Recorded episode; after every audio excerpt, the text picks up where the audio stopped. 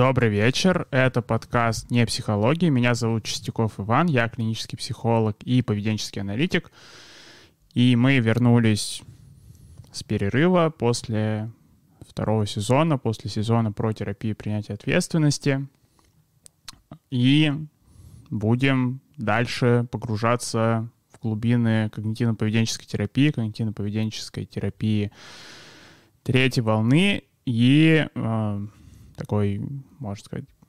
следующий логический шаг, куда еще больше в сторону анализа поведений в психотерапии, в сторону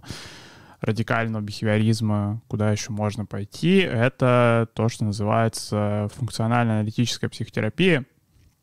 Хотя я вообще предпочитаю на самом деле не называть это как отдельный вид психотерапии.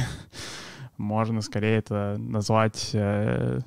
не знаю, таким либо клиническим анализом поведения, либо функциональным анализом психотерапии, то есть что это больше про то, как применять вот э, принципы, которые, опять же, мы обсуждали, например, в первом сезоне, когда мы обсуждали Карн Прайер, что если резюмировать, что мы там обсуждали, мы обсуждали принципы оперантного обусловливания, как через положительное поведение меняется, поддерживается поведение человека, и что, ну, соответственно, эти принципы, они абсолютно так же применимы,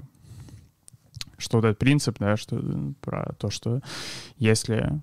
поведение подкрепляется, то, соответственно, его частота начинает расти, его вероятность начинает расти, что этот принцип применим а, ну, не только к поведению животных, не знаю, к поведению собак или кошек и к какому-то простому поведению людей, но и к такому сложному поведению людей, как, например, а, либо психологические проблемы какого-то неклинического характера, например, какие-нибудь проблемы в отношениях или э, проблемы с продуктивностью, ну и в том числе и проблемам клинического характера. Ну, то есть, например, депрессивному расстройству, ну и в, там, да, плане дальше по клинике, э, там, к расстройствам личности, каким-нибудь психотическим расстройствам, что ко всему этому принципы эти также применимы. Собственно, поэтому на них тратится столько времени, столько времени тратится на то, чтобы с ними разобраться, как они работают, потому что область их применения на самом деле ну, безграничная, что там сложно себе представить какой-то момент, что настолько преисполнились в понимании принципа оперантного обусловливания, что так типа, ну все, в принципе, я все проблемы э, разобрал, что э, всегда есть куда применять их дальше и дальше. Вот, то есть, что в этом плане функционально-аналитическая психотерапия, это можно ее рассматривать как какой отдельный вид психотерапии, но можно и рассматривать как вот, что по сути вы берете любую психотерапию, и применяете в ней, э, делать в ней больше акцент на том, чтобы пытаться концептуализировать происходящее в терминах э, оперантного обусловливания, анализа поведения, и, соответственно, ну, таким образом получаете немного другой подход терапии, который внешне, конечно, может выглядеть примерно так же, как обычный подход терапии, но из-за, вот опять же, вот именно аналитического такого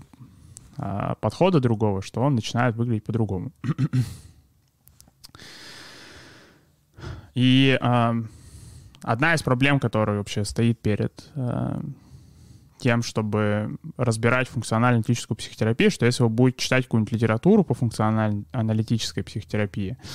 э, то вы увидите, что она написана с большим акцентом на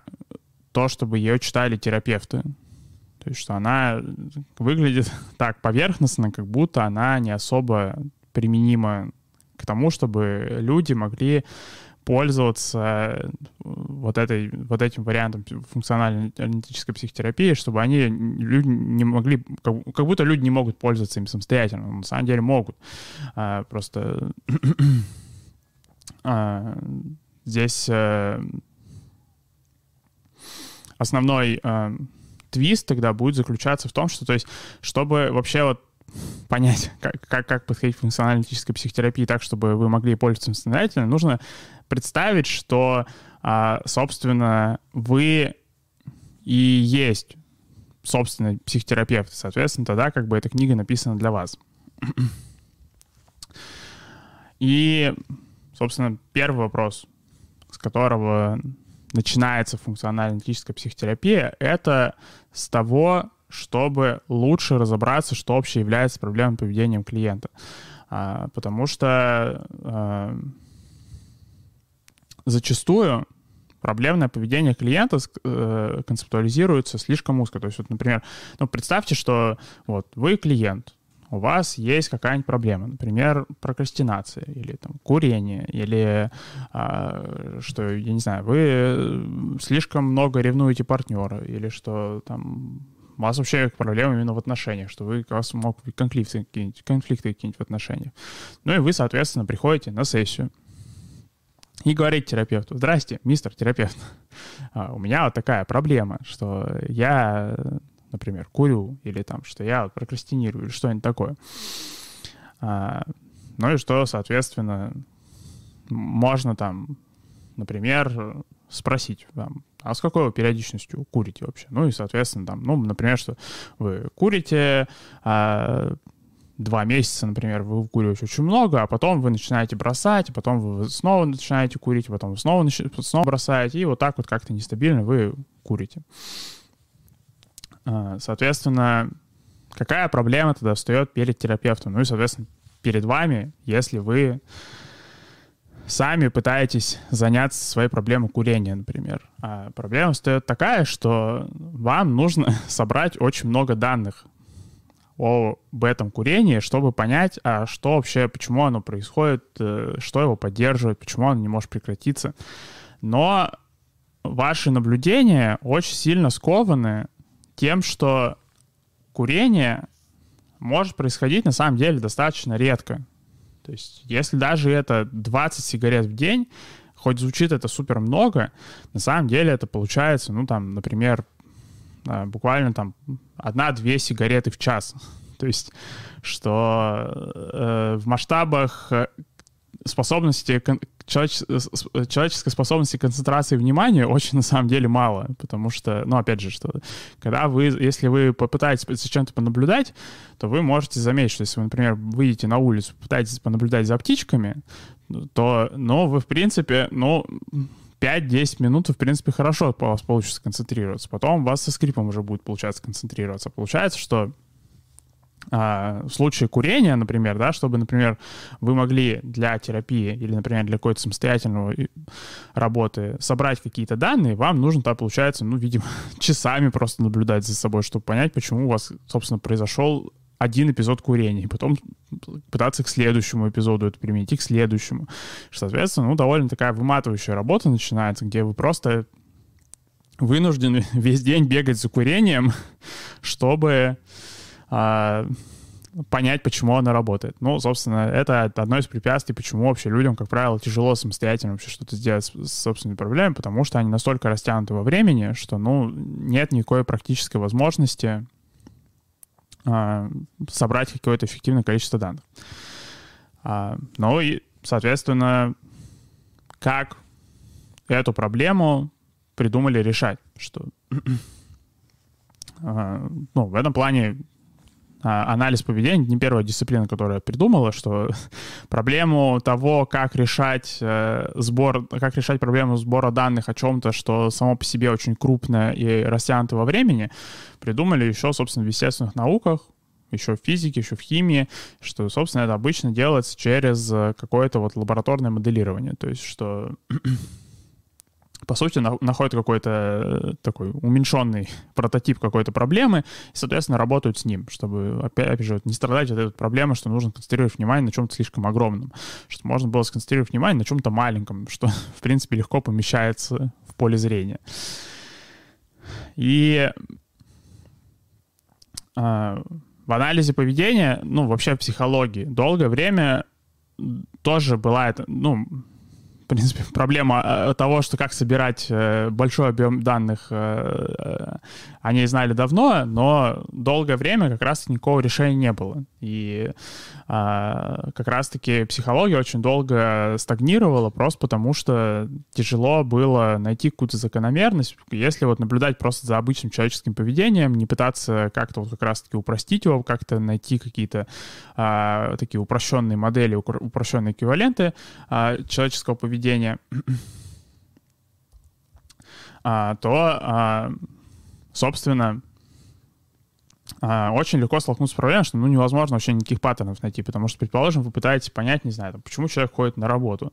Ну и вы, соответственно, начинаете, вам тогда нужно, видимо, не знаю, наблюдать за ним на протяжении там месяцев, лет просто, чтобы там, как он ходит на работу, чтобы там, не знаю, проводить с ним какие-то интервью, проводить интервью со всеми его родственниками, проводить, э, вот, что вы собираете данные несколько лет, и, может быть, вы тогда, а, если вот, опять же, просто вот наблюдать за именно хождением на работу, как вот, что, ну, если человек физически идет на работу, буквально, то есть по, по внешнему виду прям сразу видно, что он идет на работу, то, то это и есть хождение на работу. Соответственно, вот что э, вам нужно да, месяцами и годами просто наблюдать за этим поведением, что, ну, соответственно, как бы, опять же, практически невозможно, и поэтому там тяжело, в итоге у нас э, ну, в психологии всегда были какие-то проблемы с тем, что найти какие-то закономерности, а, что э, там, когда выделяют какие-то личностные черты, то приходится какие-то популяционные данные собирать просто там с какой-то огромной выборки, с десятки тысяч человек, что сейчас тоже от этой проблемы мы страдаем, что там а, нужно, когда мы проводим какие-то исследования, тоже привлекать огромное количество людей. Ну и, э, то есть в этом плане в психологии как раз-таки появилось, в принципе, решение э, этой проблемы. Оно называется функциональное определение поведения. В чем смысл? Что э, если не получается объединить поведение людей по внешнему виду, то есть, что люди, ну, вы даже если идете на работу, например, вы можете идти раз, э, каждый день на работу по-разному совершенно, там, или на учебу. Вы можете идти, не знаю, немного разными маршрутами, немного разными а, а, немного в разном настроении, немного с разными мыслями, а может, с кардинально разными мыслями и с кардинально разным настроением. То есть от дня к дня это сильно варьируется. А, но при этом а,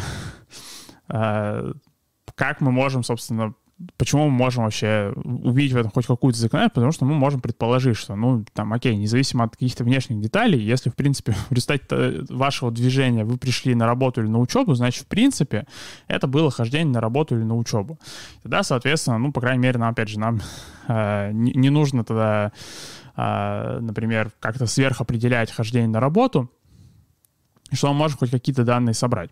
А в лаборатории, соответственно, эта проблема выглядела так, что, ну, то есть, например, если пытаться посчитать количество раз, которые там крыса нажала на рычаг, например, то есть, ну, тогда, соответственно, тоже возникает проблема. А что считать нажатием на рычаг? Что, потому что крыса от раза к разу может нажимать один раз носом нажмет, другой раз одной лапой, другой раз еще одной лапой, что, ну, то есть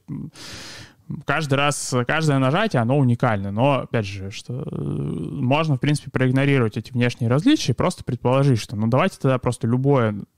действие, которое приводит к срабатыванию механизма рычага, будем называть нажатием рычага. И, что, соответственно, тогда как раз-таки а, в, силу, ну, в силу того, что получилось, ну, потому что само по себе нажатие рычага занимает, например, буквально там секунду, то, в принципе, у Берреса Фредерика Скиннера, у основателя вообще поведенческой психологии современной, у него получилось как раз-таки выбраться из этой проблемы, что ему нужно потребовалось огромное время, чтобы собрать какое-то большое количество данных, потому что, в принципе, э, благодаря, этой, благодаря вот, вот этому э, твисту, что а давайте мы не будем пытаться привязать поведение к внешнему виду и просто привяжем его к функции, то есть какие, какой эффект поведение производит на среду, и вот поэтому определять поведение. И считать просто вот активности, которые к, к похожему эффекту приводят. Что мы их как бы все будем рассматривать как вот часть одной активности. а, соответственно, вот, э, вот этот прием помог э, ему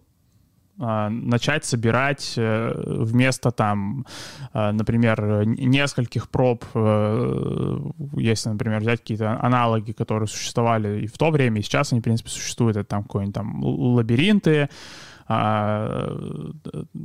Эдвард Ли Торндайк еще использовал там тоже всякие тоже лабиринты с кошками, что Берсфилд Скиннер начал использовать рычаги, чтобы крысы нажимали на рычаг, и, соответственно, вот вместо там, например, э, одной пробы раз э, в 3-4 минуты, то есть одной единицы данных раз в 3-4 минуты, у него получилось собирать за 3-4 минуты, ну, 100, 150, может быть, даже 200 единиц данных, потому что нажатие рычага за это время можно взять огромное количество. То есть получается как бы э, благодаря вот этой функциональному переопределению, что Скиннер, э, у него получал, на, начал получаться собирать в 200 раз больше данных за то же самое время. И, соответственно, интенсивность его работы резко выросла, что он смог гораздо больше видеть закономерности за то же количество времени. Ну и, соответственно, если вернуться э, к вот, к человеку, который, например, занимается проблемой курения, то, ну, на самом деле, ему сильно бы помогло, если бы у него данные получались бы не раз в час, например, или даже не раз в день, да, или там несколько раз в день, а если бы у него данные могли бы собираться непрерывно, то есть он мог э, видеть какие-то активности, которые внешне не выглядят, как, собственно, что он стоит и прям курит, что он э, затягивается сигаретой, но которые функционально похоже на курение. А, ну и, собственно, вот этому вопросу, а, как а, найти функциональные эквиваленты поведения, этому посвящена большая часть функционально-аналитической психотерапии. Это даже выделено в отдельное правило функционально-аналитической психотерапии. Это то, что называется первое правило функционально-аналитической психотерапии — наблюдать за клинически релевантным поведением. Просто постоянно помнить, что проблемное поведение клиента, оно не ограничено тем, что сам клиент распознает как проблемное поведение, что есть гораздо больше каких-то эпизодов, где есть что-то похожее на проблемное поведение, которое приходит, приводит, в принципе, к похожим последствиям, но э, просто по каким-то причинам, ну, то есть, что клиент э, не смотрит на это как проблему. И это, ну, кстати, это еще к тому, что это не к тому, что проблема клиента на самом деле гораздо больше, чем он сам понимает. Нет, это больше вот как раз потому, что просто, ну, то есть э, вы сами гораздо больше данных о себе можете собрать, чем вам кажется на первый взгляд. а, причем, ну, помимо того, что вы можете собрать себе больше данных, собственно, зачем еще нужно учитывать, что, а, например, если вы работаете с курением, что на самом деле курение происходит гораздо чаще, чем, собственно, вот буквальные физические затяжки происходят. А, что это нужно учитывать, а, потому что, ну, чтобы работать потом с курением, анализ поведения что нам предлагает? Он предлагает нам то, что называется шейпинг. Шейпинг — это постепенное, пошаговое формирование нового поведения через положительное подкрепление. То есть, что мы видим какие-то подвижки в сторону повышения частоты желательного поведения, какие-то подвижки в сторону того, что вообще происходило желательное поведение. Мы, соответственно, подкрепляем это. То есть, например, если взять э, э, эксперимент, например, как Скиннер проводил э, э, демонстрацию оперантного обуславливания, что, в принципе, вы можете... А, вроде бы в группе где-то был этот ролик, но может быть нет. Но не то, чтобы этот ролик прям нужен, чтобы понять то, что мы сейчас обсуждаем, просто что это хорошая может быть иллюстрация дополнительная, то есть это можно потом, когда вы посмотрите подкаст, можно еще дополнительно посмотреть вот это, что а, что он делал. То есть, например, у него стояла проблема, что у него есть голубь. Голубь нажимает на кнопку. И Предположим, скиннеру нужно было, чтобы голубь еще прежде чем нажать на кнопку, поворачивался налево, чтобы он делал такой оборот, и только потом нажимал на кнопку. Что, ну, соответственно, а, а, было бы странно просто стоять и ждать, пока это случится само. То есть, что просто вот а, именно что с нуля голубь такой преисполнится, сделал полный оборот и клюнет кнопку. Что, ну, соответственно, что можно делать? Что можно а, подкреплять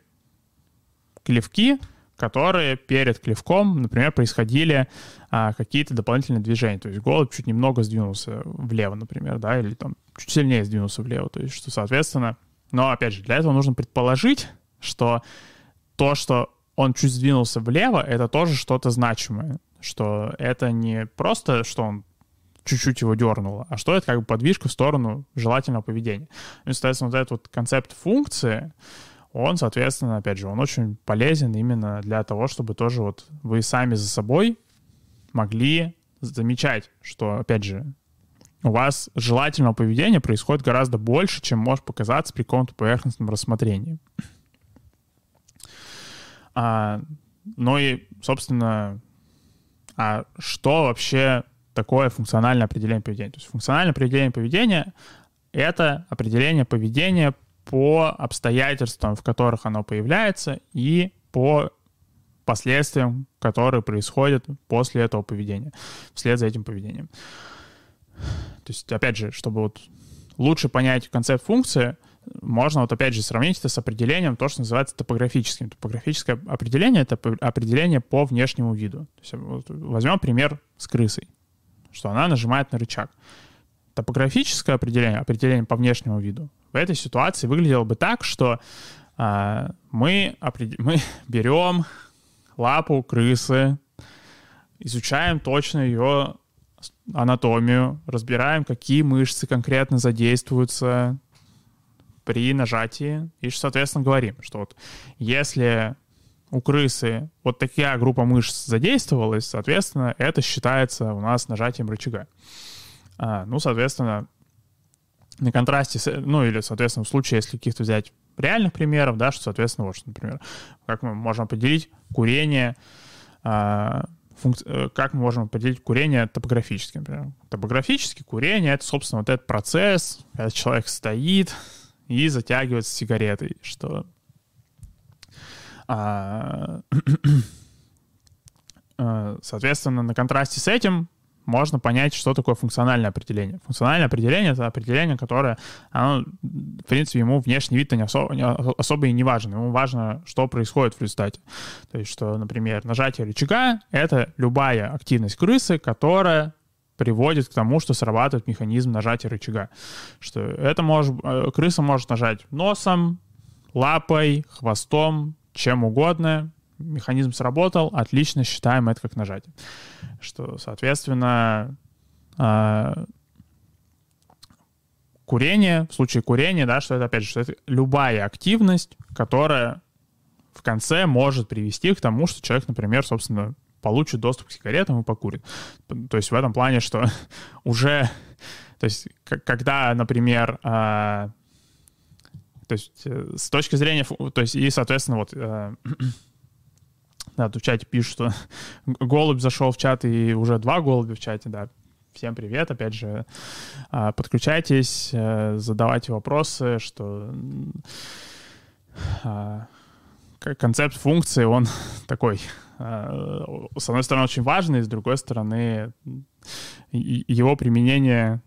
довольно может путать, поэтому, опять же, если есть какие-то там непонятные моменты, если есть какие-то... Или наоборот, если есть какие-то понятные моменты, что что-то получилось понять, то тоже можете обязательно делиться этим в чате. А, да. И, соответственно, да, что... А, то есть э, в, в случае а, курения, как может выглядеть функциональное определение, да, что, опять же, что курение — это а, любая активность, которая в итоге приводит к, собственно, употреблению сигарет. А, ну и, то есть, э, с этой точки зрения, на самом деле, полезно учитывать, что тогда получается, на самом деле, а, а, курение, в курение входит, например, и идти за сигаретами, или попросить сигарету, или мог быть какие-то странные там замысловатые маршруты, как в итоге там человек получает доступ к сигаретам, то есть, например, а, что можно то есть в этом плане даже какое-нибудь откладывание работы может быть, по сути, курением, потому что там, пока я откладываю работу, это повышает вероятность, что, в принципе, я сейчас пойду покурю. а, ну, соответственно, что это тоже курение, получается, ну, с этой точки зрения. И а, Э, таким образом получается, что, опять же, а, если, если я начинаю менять как-то это поведение, то мне тогда нужно отслеживать, ну, можно отслеживать не только, что получилось не курить, но и что получилось э, не сходить в магазин за сигарету, получилось не спросить сигарету. Получилось а, каким-то образом там а, по-другому совладать со стрессом, что не, что в какой-то такой ситуации, в которой, в принципе, могло быть курение, но его не случилось, потому что, опять же, функциональное определение, оно включает в себя не только последствия поведения, оно включает в себя и что до этого поведения происходило. То есть, например, опять же, что если а, есть какая-то ситуация, а, что, например, у вас а, вам нужно писать диплом, или вам нужно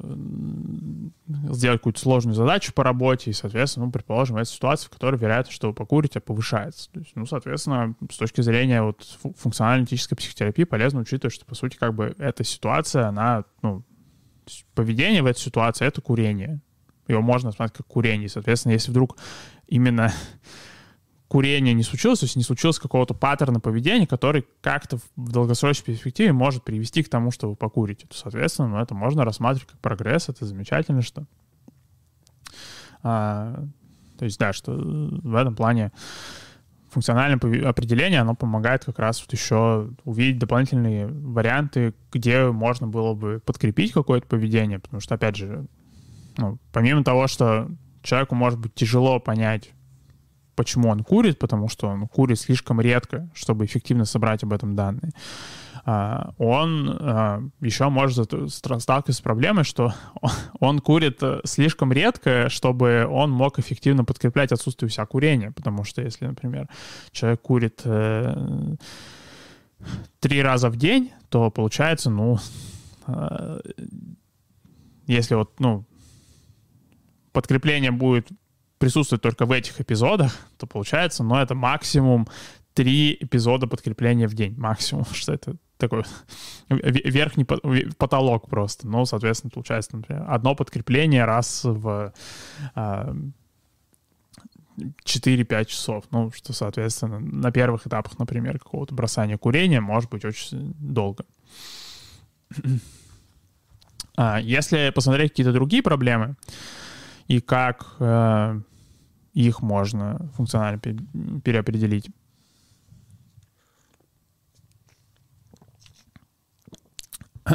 то, например, а, если взять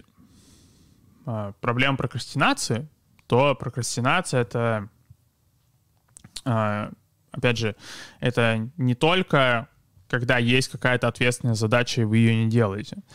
но это получается и любая активность, которая потенциально может привести вот к тому, что, собственно, не будет какой-то, не будет необходимости делать какую-то ответственную задачу. То есть э, в этом плане, когда вы, например, анализируете прокрастинацию, нужно учитывать, что прокрастинация э, происходит там не только, когда, вот, собственно, вы уже сели, например, э, и что вот вы вместо того, чтобы работать, не знаю, сидите, смотрите видео на Ютубе или в ТикТоке, или там скроллите ленту или что-нибудь такое делаете. Ну и, например,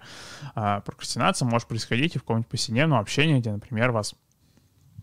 э, просят э, э, что-то сделать, и, например, вы вместо того, чтобы обсудить какие-то реалистичные сроки, вы просто говорите, что типа, ну, окей, я сделаю это, даже не спрашивая, за сколько времени это нужно сделать, можно ли на это взять больше времени, или там, что. Можете не обращаться за помощью, например, тоже, по сути, как бы часть прокрастинации будет, или что. А, вы можете а, а, обращаться за помощью и потом, ну или обращаться за помощью в виде какого-нибудь совета, например, и вам дают этот совет, и вы просто, например, не пользуетесь этим советом, потом еще и человеку никакого, никакого обратной связи не даете на тему того, что там, типа, а что э, что там, ну, предположим, вы а, так, э, ну, у меня проблема там с дипломом, хорошо, я вместо того, чтобы прокрастинировать, я пойду спрошу, а что здесь нужно делать, и там, ну, потому что человек вам такой, типа, ну, там, вот здесь нужно вот такое, например, литературу почитать, нужно вот такие, такую информацию собрать. Типа, э, хороший совет, хорошо. Теперь я еще одну вещь делать не буду. И, соответственно, ну, то есть, получается, тоже произошла прокрастинация, потому что как бы функ- фу- функция у этих всех действий одинаковая, что есть какая-то задача, вы ее не делаете. То есть то, что, то есть и в этом плане может быть много активностей, которые внешне выглядят, как будто вы, например, что-то делаете продуктивное, что вы можете что-нибудь читать, э, какую-нибудь литературу, да, например, что вы можете читать какую-нибудь научную литературу, или вы можете с однокурсниками, с, одногруппниками обсуждать, как делать э, работу, а, но потом не пользоваться этой информацией, собственно, все равно в это время не делать никакой работы. То есть получается, что хоть это внешне выглядит, что вы молодец, что вы читаете, но по сути получается, вы все еще прокрастинируете. А, и, а, то есть, ну, и, соответственно, с одной стороны, у этого как бы, у этой информации есть такая давящая сторона, что получается, что как бы вы прокрастинируете на самом деле больше, чем вам кажется. С другой стороны, у этого есть, и, опять же, и положительная сторона, потому что вы можете двигаться в сторону того, чтобы работать с прокрастинацией не только через то, чтобы а, выстрадать из себя какую-то именно конкретную работу, но и через то, чтобы, например, а, читать что-то более связанное напрямую с э, работой, которую вам нужно сделать, или что, а,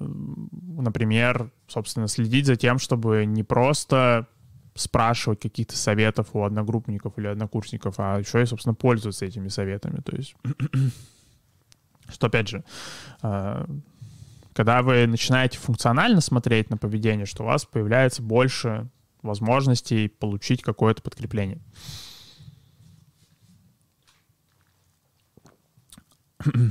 Ну и, наверное, возможно, тоже какие-то яркий пример, яркий еще пример э, функционального определения, как оно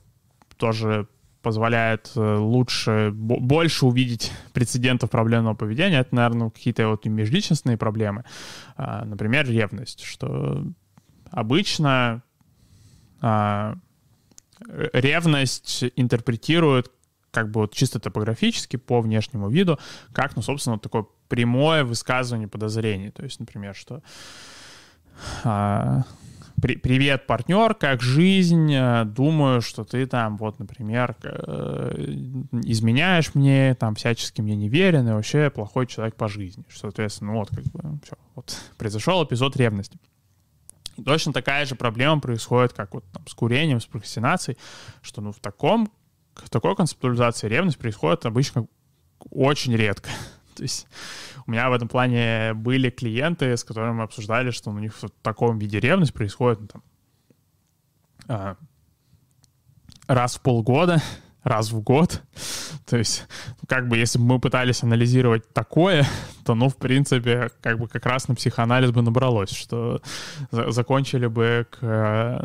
2040 э, году просто первичные данные соблюдать, э, э, собирать.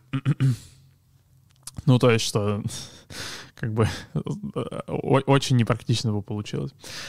А, но, соответственно, как можно, опять же, ускорить сбор данных, это учитывать, что на самом деле ревность — это, опять же, поведение, которое, если функционально определить, это, вот, например, как раз-таки это поведение, которое, функция которого в том, чтобы удостовериться, что угрозы нет что, например, какой-то угрозы верности нет. И в этом плане тогда в таком ключе э, эпизодов верности можно насобирать гораздо больше на протяжении дня даже. Э, потому что э, что может тогда быть еще верностью, э, ревностью? Что ревностью может быть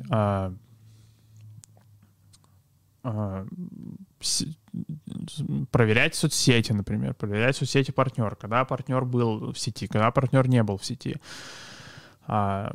задавать партнеру какие-то вопросы, которые так вот немного, ну, то есть которые как бы вот по смыслу должны дать какую-то информацию, где, например, партнер не был, чтобы вот, опять же, удостовериться, что э, партнер в это время не был где-то там вот в, как, в каком-то вот э, месте с кем-то другим время проводил. Что а, то есть задавать какие-то вопросы вот такие. А, в целом планировать даже э, планировать, как э, что делать на случай измены, что тоже это, ну, можно рассматривать как такой вариант ревности, потому что это как бы должно теоретически снизить вероятность измены, э, потому что, ну, то есть ну или, по крайней мере, должно снизить боль от измены. А, то есть, э, что, то есть, например, поэтому событиями, ну, не только за какими-то вот прям такими наблюдаемыми гру- грубыми паттернами поведения, но и за какими-то вот такими, то, что называется, когнитивными событиями, да, что мы можем в принципе, наблюдать э, за мыслями, э, что вы, ну, мы в плане, вы можете наблюдать за своими мыслями, соответственно, учитывая, что как бы у вас в мыслях а, проблемное поведение тоже происходит, что, а, то есть, что мысль о том, как, например, а, спла- спланировать вопрос какой-нибудь партнеру или там мысль о том, как а, что делать, если все же будет измена, или как можно, не спрашивая партнера, обнаружить измену, что, ну, то есть это, в принципе, а, тоже ревность, соответственно, можно за этим наблюдать, что можно наблюдать за ситуациями, в которых вероятность этого начинает расти, каким последствиям приводит, э, если больше времени о таком думать, каким последствиям приводит, если меньше о таком думать, что, соответственно, тогда, а, опять же, еще открывается возможность, например, подкреплять, что, ух ты, нифига себе, уже прошел час, а я все это время не планировал или не планировала, а, как конкретно я буду мониторить сегодня, все же насколько партнер мне верен, а, что целый час уже такого не было.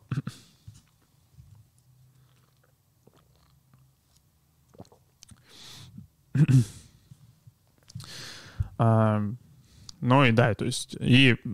соответственно, Второй, ну, как раз пересекается с тем, что, ну, то есть, получается, можно функционально определять нежелательное поведение и таким образом а, собирать больше данных о нем, лучше его понимать, гораздо быстрее его анализировать, чем если бы приходилось, собственно, опираться только на топографическое определение, только на определение по внешнему виду, и таким образом вот какие-то вот очень редкие эпизоды только документировать, пытаться разобраться, что в них происходит, а, что а, в то же время, как вот опять же раньше я говорил, что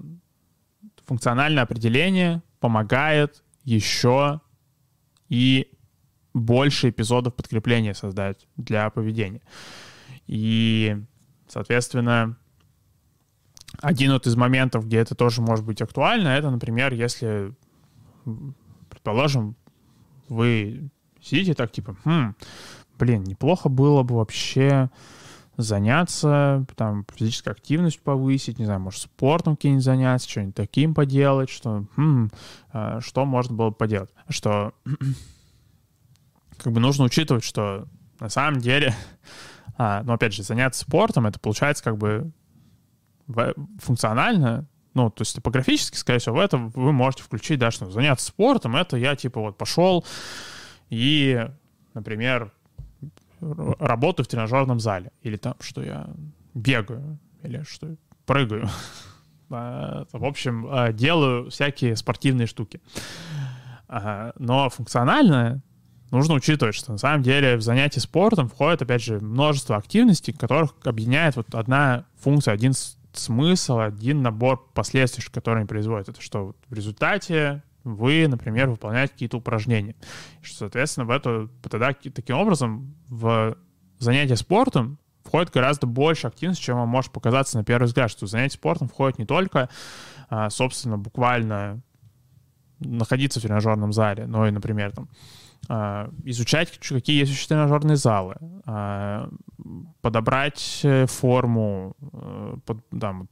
подбирать форму, не знаю, как-то заниматься уходом за формой, в которой вы должны заниматься, что э, изучать, собственно, тренировки, чтобы пытаться разобраться с упражнениями, как упражнения работают, что-то читать, подписаться на какой-нибудь канал, смотреть там какие-то видео обучающие, что а, может быть, когда вы смотрите эти видео, что-то дома экспериментировать, по крайней мере, представлять, как бы вы это делали, собственно, в тренажерном зале. Что просто обсуждать с друзьями э, там, их опыт э, занятий, рассказывать, какой у вас план занятий. То есть в этом плане, опять же, что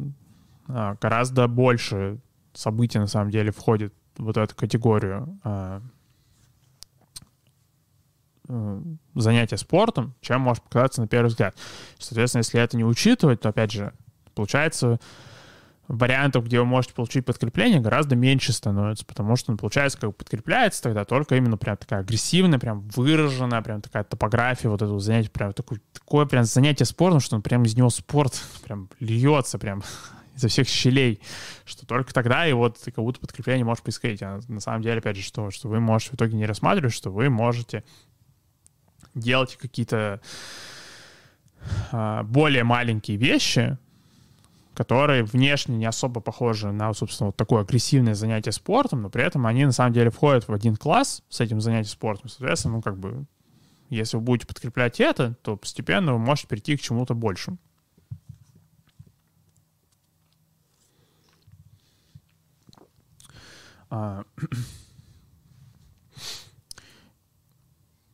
если, например, вы работаете над э, какой-то своей продуктивностью, то вот тоже, что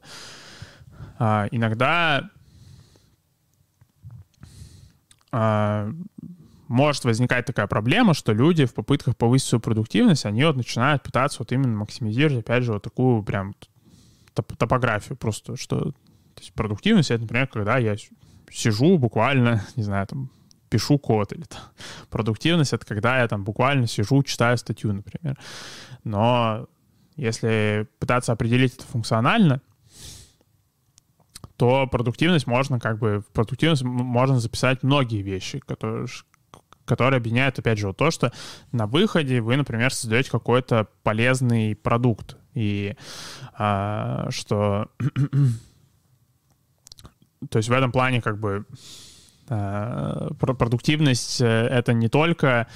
собственно, выполнять какие-то действия буквально, но и, например, там, когда вы думаете, как вы будете это делать, когда вы обсуждаете с э, друзьями, с коллегами, какие есть варианты, как это сделать, когда вы читаете какой-то research, проводите на эту тему, что, соответственно, это тоже на самом деле продуктивность, что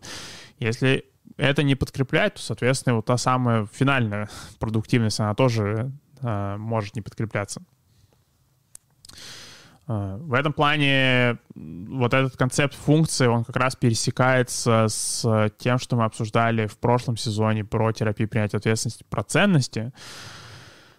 потому что, ну, ценности, по сути, вот, которые обсуждаются в терапии принятия ответственности, они тоже, это, ну, такая функциональное определение поведения, потому что там, когда вы, например, делаете себе, когда вы там в качестве ценности, например, рассматриваете там быть аутентичным каким-нибудь или там быть креативным, ну, то есть, ну, понятно, что вы не можете определить это топографически, невозможно определить э, конкретный перечень действий, а, что вот э, постановлением было вынесено, что креативность входит вот это, вот это, вот это, вот это. То есть в креативность, например, входит, например, да, что вы что-то просто новое на выходе у вас получилось сделать. а, ну и, соответственно, что или там какое-то что-то новое получилось создать. Ну, что, соответственно, какие конкретно для действия необходимы, ну, оно сильно зависит от контекста, это нормально подбирать в зависимости от контекста.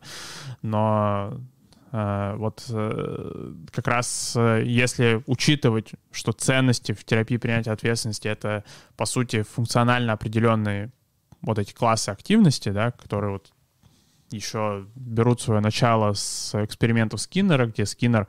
качество нажатия рычага определял любое нажатие, которое приводит к срабатыванию механизма рычага, независимо от того, как оно выглядит, то, опять же, э, становится понятно, что имеется в виду в терапии принятия ответственности, когда вот подразумевается, что ценности, они не должны быть привязаны к результату. То есть что имеется в виду, не должны быть привязаны к результату. То есть понятно, что результат у них ну, будет, потому что это функциональное определение. То есть, что а, функциональное определение, это, соответственно, определение по как раз-таки результату. Но что имеется в виду в терапии принятия ответственности, когда как бы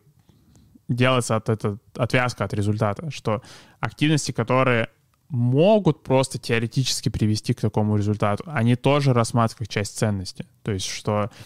это как раз вот, э, что, чтобы а, вот эта отвязка делается для того, чтобы люди случайно не начали пытаться оптимизировать как-то ценности, что включать в эти ценности только активности, которые гарантированно приведут к какому-то результату. То есть, например, что, а, окей, моя ценность быть креативным, я буду делать только те вещи, которые на выходе гарантированно приведут к какому-то новому результату, что вот я прям вижу заранее, что гарантированно точно будет ну, вот какой-то что-то новое в результате получится. Соответственно, как раз-таки это очень быстро запускает этот механизм страдания, когда все начинает отваливаться, потому что, ну, невозможно подобрать э, активность, которая на выходе гарантированно принесет какое, какое-то новое открытие, какой-то новый результат в творчестве. То есть, э, с одной стороны, конечно, ну, понятно, что любая активность, она гарантированно креативная, в том плане, что все активности так как раз-таки по внешнему виду уникальны, но а, когда люди говорят про креативность, они, у них еще есть другое понимание креативности, например, да, что там именно какой-то социально значимый результат новый, а, и что, соответственно, ну, тогда вот опять же люди могут пытаться начать оптимизировать это, что типа там буду делать, если что-то я не вижу, что он прям гарантированно принесет социально значимому новому результату, я не буду это делать. А, ну и то есть, что как раз-таки в терапии принятия ответственности для этого концепт ценности, он прям прямым текстом отвязан от результата, что в цен, ценности выбираются так, чтобы э, подкрепление, чтобы, ну, ценности формулируются исходя из того, что подкреплением будет сам факт совершения, совершения ценности, независимо от того, что произошло в итоге. Но как бы это не отменяет того, что в итоге результат какой-то будет. То есть что это э, просто, опять же, нужно за тем, чтобы помнить, что э, ценностей, эпизодов, когда вы совершаете какое-то поведение, которое согласуется с вашими ценностями, гораздо больше, чем может показаться на первый взгляд. Что когда у вас есть ценность, например, быть креативным, что вы гораздо чаще креативны, чем вам может показаться. Просто нужно, опять же, вот именно шире посмотреть на сам вопрос, что нужно именно посмотреть на это так, что креативность — это не что-то, что гарантированно привело к социально значимому новому результату, ну и что теоретически могло бы к нему привести, что если это случилось, это тоже была креативность, как бы результата, конечно, не случилось, социально значимого нового, но именно желательное поведение было осуществлено. Что...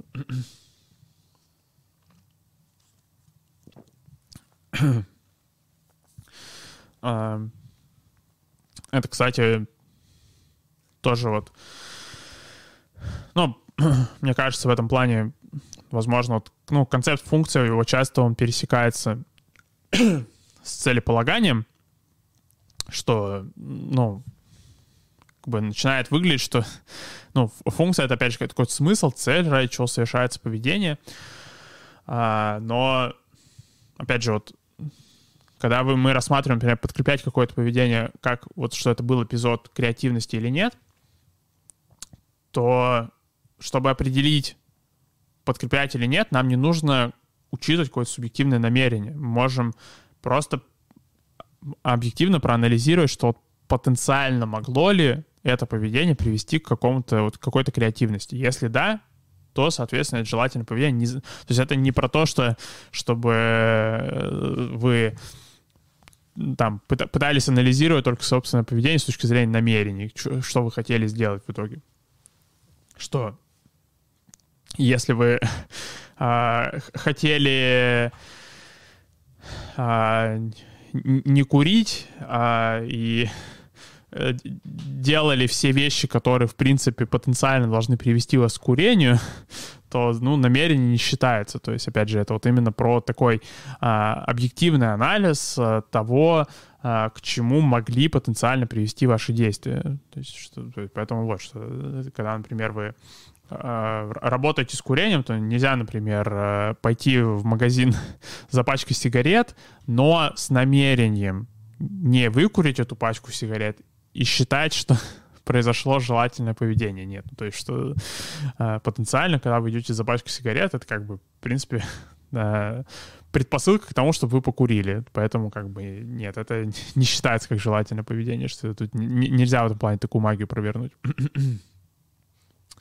а, ну и да. А, ну, то есть, а, если вот вкратце резюмировать а, то, что мы вот на данный момент обсудили, то что вот мы обсудили, что функционально-аналитическая психотерапия, она строится на применении принципов анализа поведения, на применении базового принципа оперантного обусловливания, про то, что поведение людей контролируется последствиями, контролируется положительным подкреплением. Если поведение подкрепляется, то оно начинает воспроизводиться чаще, если не подкрепляется, то оно э, начинает воспроизводиться реже. А, и, соответственно, чтобы найти вот эту взаимосвязь между поведением и окружающей средой, чтобы понять вот эту связь между тем, как вот э, обстоятельства и последствия, как они все влияют на поведение, очень важно решить задачу того,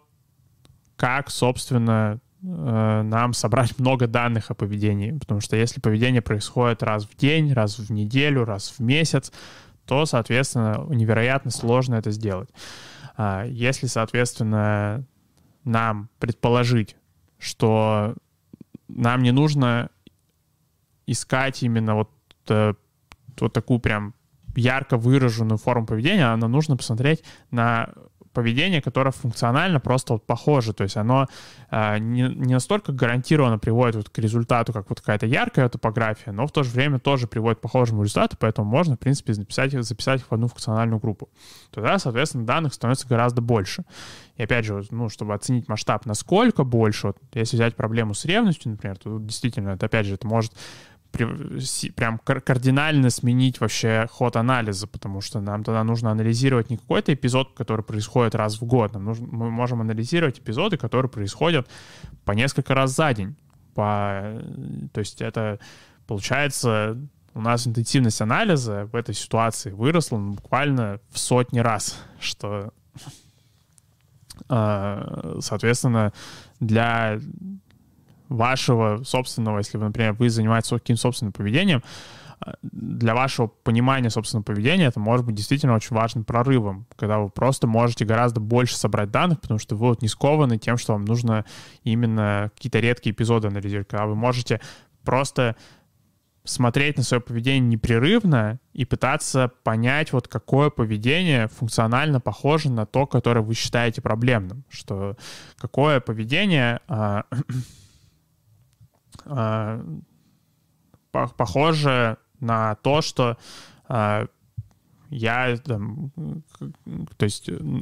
который, какое поведение похоже, например, на то, что а, я сейчас откладываю работу, что а, это может быть, что не только, что вы, собственно, приходите на работу, у вас сложная задача, вы ее откладываете, но это может быть, что и вы, а, вас э, друг попросил что-то сделать, и вы перенесли это, а, или что вы могли бы проявить какую-то инициативу, например, сами предложить что-то на работе сделать, но вы не стали этого делать, потому что, опять же, это предполагает, что может возникнуть ситуация, где у вас будет какая-то ответственность, это типа, нет, спасибо, мне ответственности не надо, что это может быть, а, что у вас может быть какой-то собственный а, проект, и вы можете не делать по нему никаких даже записей, что или, или, или опять же, что, например, э, вот, то есть, что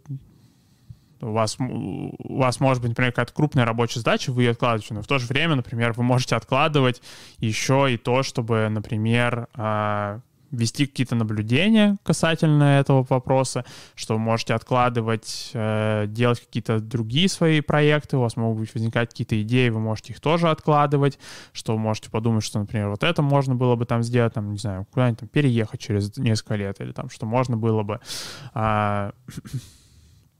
Кому-нибудь написать, кого-нибудь предложить э, с кем-нибудь посотрудничать, что-нибудь такое. Вот, типа, нет, спасибо, а, я это делать не буду. Вот она и произошла прокрастинация. То есть прокрастинация, она происходит вот не только там на протяжении рабочего дня, она происходит на самом деле вот так вот, э, вот что она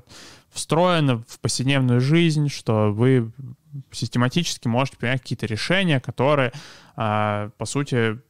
все вот укладываются в этот функциональный именно паттерн. То есть, что есть какая-то идея, что можно было бы сделать, а, вы, соответственно, вместо того, чтобы эту идею сделать, что вы придумываете, например, какое-то объяснение, почему вы сейчас сделать это не можете, и, соответственно, ну, все просто как бы и не делать. И таким образом, как бы вот, если именно сконцентрироваться не на том, что почему вы конкретно сидите сейчас на работе, не можете сделать какую-то задачу, а сконцентрироваться вот именно на том, что просто на протяжении дня наблюдать вот за этими ситуациями, где вот опять же у вас возникает мысль, что можно было бы что-то сделать, и все, и вы не делаете этого. У вас, скорее всего, этих мыслей может возникать десятки, сотни за день, соответственно, тогда таким, таким образом гораздо больше можете э, понять о том, почему у вас происходит эта, собственно, прокрастинация. Но с другой стороны, второй момент — это что это и открывает дополнительные возможности для вас, собственно, в решении этой проблемы, потому что вы можете обращать внимание на эпизоды, где не только, где вы, собственно, у вас была тяжелая задача, вы ее сделали, а где, собственно, вот просто у вас была какая-то идея, и вы ее реализовали. Уже можно это подкрепить, соответственно, таким образом стимулировать, что, возможно, вы будете браться за все, за все более и более сложные задачи, что постепенно будете как раз-таки меньше застревать в таких проблемах, если вы будете чаще обращать внимание на как раз-таки эпизоды, где получилось выбраться из этого паттерна, где получилось выбраться из вот этого общего паттерна, что есть какая-то идея, и вы вместо того, чтобы ее сделать, вы просто придумали отговорку, почему вам не делать эту идею. Что если включить ваше рассмотрение вот вашей какой-нибудь проблемы именно вот эти дополнительные вот кучу данных, то, опять же, у вас и для подкрепления гораздо больше становится возможностей. Вы не ограничены тем, что вам нужно там вот буквально там раз в квартал у вас есть наконец-то возможность это собраться и сделать сложную задачу. А нет, это на самом деле, что это в мелочах происходит, что вы там подумали, типа, э, может сегодня приготовить на ужин э, что-нибудь такое замысловатое, что купить какие-нибудь продукты, что-нибудь приготовить. И вдруг эта идея не умерла. То есть вы, у вас получилось не застрять вот в этом, что у вас возникла идея, и вы так типа, ну не буду делать там, типа, блин, продукты заказывать, надо там, что-то надо было заранее это все делать. Если получилось просто не застрять в этом, и вы это сделали, ну вот там замечательно, что собственно, случилось желательное поведение, можно тоже на это обратить внимание. Или там, что возникла идея а, а, на протяжении рабочего дня, да, что вы, например, а, заметили, что можно на рабочем столе прибраться, и вы это сделали, тоже может быть... Но как раз учитывать тоже про контекст, про функцию поведения, то есть, потому что вы можете, опять же, случайно, ненамеренно, например, не учитывать, да, опять же, вот именно общий паттерн, что вот это, что есть какая-то идея, и вы вместо того, чтобы отложить ее, вы ее сделали, то вы можете, опять же, не намеренно, вот, например, подкрепить, когда вы начали прибираться на столе, на самом деле вы прибираетесь на столе, когда вам нужно, когда у вас есть другая идея, которую вам нужно сделать, вместо того, чтобы ее делать, вы прибираетесь на столе, то, ну, соответственно, это уже нежелательное поведение, как раз-таки полезно учитывать это, чтобы случайно, например, не подкрепить это, что... а, то есть да, что то есть, вот, первое правило функционально-аналитической психотерапии — это наблюдать за клинически релевантным поведением. Это правило означает как раз-таки за тем, что, означает то, что наблюдать за функционально похожими активностями всегда учитывать, что проблемное поведение — это не только вот это яркое какое-то проявление проблемного поведения, которое прям вот клиент клиент приносит на сессию, или что если вы самостоятельно с каким-то своим проблемным поведением работаете, то вы самостоятельно видите у себя это проблемное поведение. Но еще на самом деле вот очень много вот каких-то гораздо менее ярко выраженных форм, где вот похожий паттерн происходит, что есть какая-то ситуация, и в ней вот происходит что-то, что приходит, приводит к определенному результату, что есть какая-то ситуация, и в ней происходит что-то, что приводит, там, например, к тому, чтобы э, как-то э, пойти покурить. Что, или есть какая-то ситуация, и в ней происходит что-то, что приводит к тому, что, проис... что получается какая-то информация касательно того, что партнер делает, касательно его намерений, что это, соответственно, можно все это, все эти эпизоды называть ревностью. Есть какая-то ситуация, и, соответственно, в ней вместо того, чтобы что-то сделать, происходит, вот, например, какое-то избегание, какая-то аргументация, почему это нельзя сделать, это, соответственно, можно назвать прокрастинацией. То есть гораздо... То есть вот первое правило, оно как раз про то, чтобы вы помнили, что гораздо больше а, эпизодов а, есть э, проблемного поведения, ну, в том числе желательного поведения, чем вот кажется при более таком поверхностном анализе. Ну и, соответственно, а, дальше мы а, будем обсуждать э, в этом контексте как раз в следующий раз мы будем обсуждать про подкрепление, про как, как вот другие люди опять же, не зная вот этого контекста, не зная функции вашего поведения, как они могут подкреплять нежелательно ваши какие-то нежелательные активности, ну и что вы с этим можете сделать. А, да, поэтому всем спасибо, что сегодня были со мной. А, рад, что мы вернулись к стримам. А, и удачи